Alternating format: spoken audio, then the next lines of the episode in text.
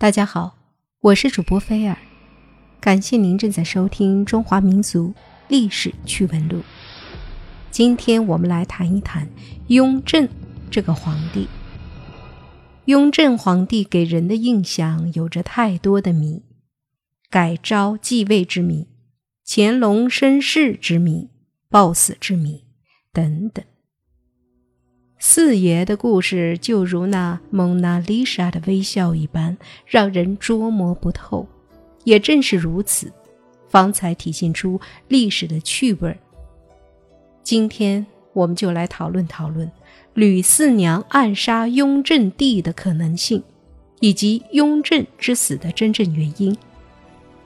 其实，雍正之死的说法很多，吕四娘暗杀说是最有名。也是最传奇的，还有突然中风说、丹药中毒说。时过境迁，都说的有鼻子有眼的，由此也可以看出野史对民间的影响到底有多大。吕四娘何许人呢？吕四娘是吕留良的孙女，吕留良。是明末清初著名的思想家，以明朝遗民自居，反清思想和言论影响当时。其弟子曾静在吕留良去世后，继续宣传吕留良的反清言论，甚至劝说时任川峡总督的岳钟琪谋反。他的理由是，岳钟琪是岳飞的后人，都姓岳。而清朝则是金朝的延续，岳钟琪应该继承岳武穆的遗志，反清复明，光复汉室，而岳钟琪却将此人逮捕，交于雍正发落。雍正是一个政治素质很高的皇帝，他马上意识到，虽然进关已经近百年，但满汉之分依然很严重。于是作《大义弥绝录》教导后人，并将吕留良剖棺录尸，著作则被焚毁。雍正在《大义绝迷录》骂吕留良：“夫普天之下，莫非王土；率土之滨，莫非王臣。吕留良与我朝，实得福仇，已有其身家，育其子孙者数十年。”乃不知大一统之意，通过文字狱达到对华夷之变、满汉之分的思想控制，有利于皇权的进一步巩固。因此，雍正一朝是文字狱最为猖獗的时期。为了替家人报仇，吕留良的孙女吕四娘。终于在雍正十三年八月潜入圆明园，一击成功，并取下了雍正的首级。试想一下，要到皇宫去杀皇帝，这个吕四娘的武功那必须是当世一流的水平。显然，他爷爷虽是著名的思想家，但毕竟是一介书生，这么高强的武功，他是跟谁学的呢？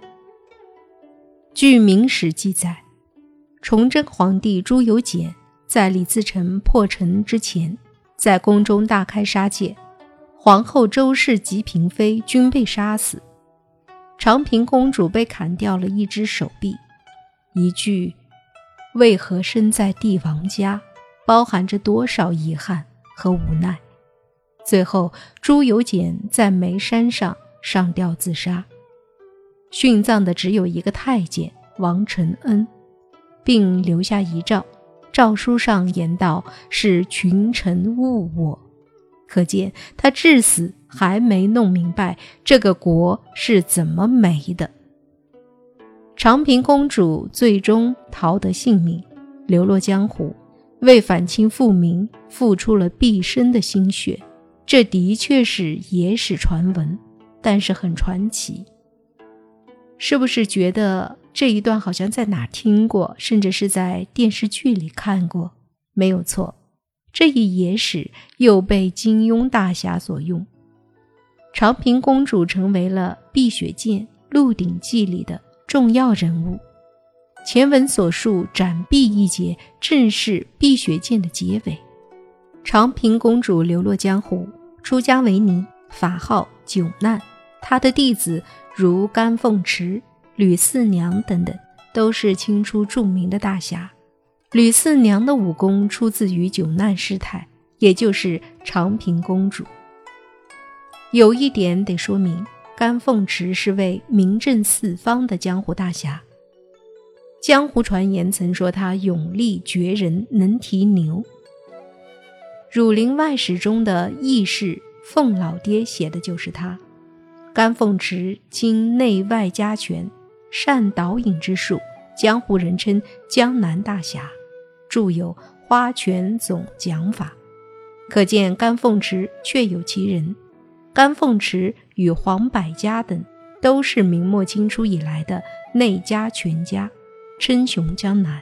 而这位内家拳家黄百家。就是著名的思想家和史学家黄宗羲的儿子。长平公主，也就是九难师太，甘凤池、吕四娘这些人都有深刻的反清复明思想，而且又是师承关系。吕四娘杀雍正报家仇，长平公主借徒弟吕四娘之手杀暴君报国仇家恨，在甘凤池的帮助下。吕四娘终于行刺雍正成功，取其首级，这似乎完全说得通。通过清宫档案中雍正朝的起居注记载，雍正十三年八月，雍正皇帝住在圆明园。八月二十日，他还在召见地方官员，第二天仍然正常办公，这些都说明他的身体没问题。但是到了八月二十二日，他却突然得病。而且越来越重。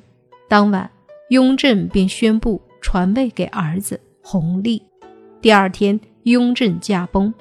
对雍正皇帝的突然死亡，清朝官员只是非常简单的进行记载，也没有说明任何原因，这就很容易引起人们的猜测了。加上吕留良案引发的文字狱，吕四娘刺杀之说，也就在这种环境下产生了。那么雍正究竟是怎么死的呢？有一种说法认为慢性中毒的可能性比较大，因为雍正喜欢蜜炼丹药，而且喜欢服食丹药以求长生不老。他甚至还把丹药作为礼品赐给大臣，可见他对炼丹的喜爱。事实上，炼丹所用的铅、汞、硫、砷。等矿物质都具有毒性，对身体的侵害相当大。长期服用丹药势必导致慢性中毒，这样的例子历史上屡见不鲜。乾隆登基后，马上驱逐了宫里的道士，并下旨不许大家议论闲说。这至少说明这群道士没做什么好事。而这群道士在做什么呢？那就是。帮雍正炼丹，这不是间接说明了雍正之死与丹药有关吗？而且，乾隆甚至下过诏书，称雍正确实喜欢炼丹，但只炼不吃。这话不是此地无银三百两吗？乾隆的做法，无非是想替雍正遮丑罢了。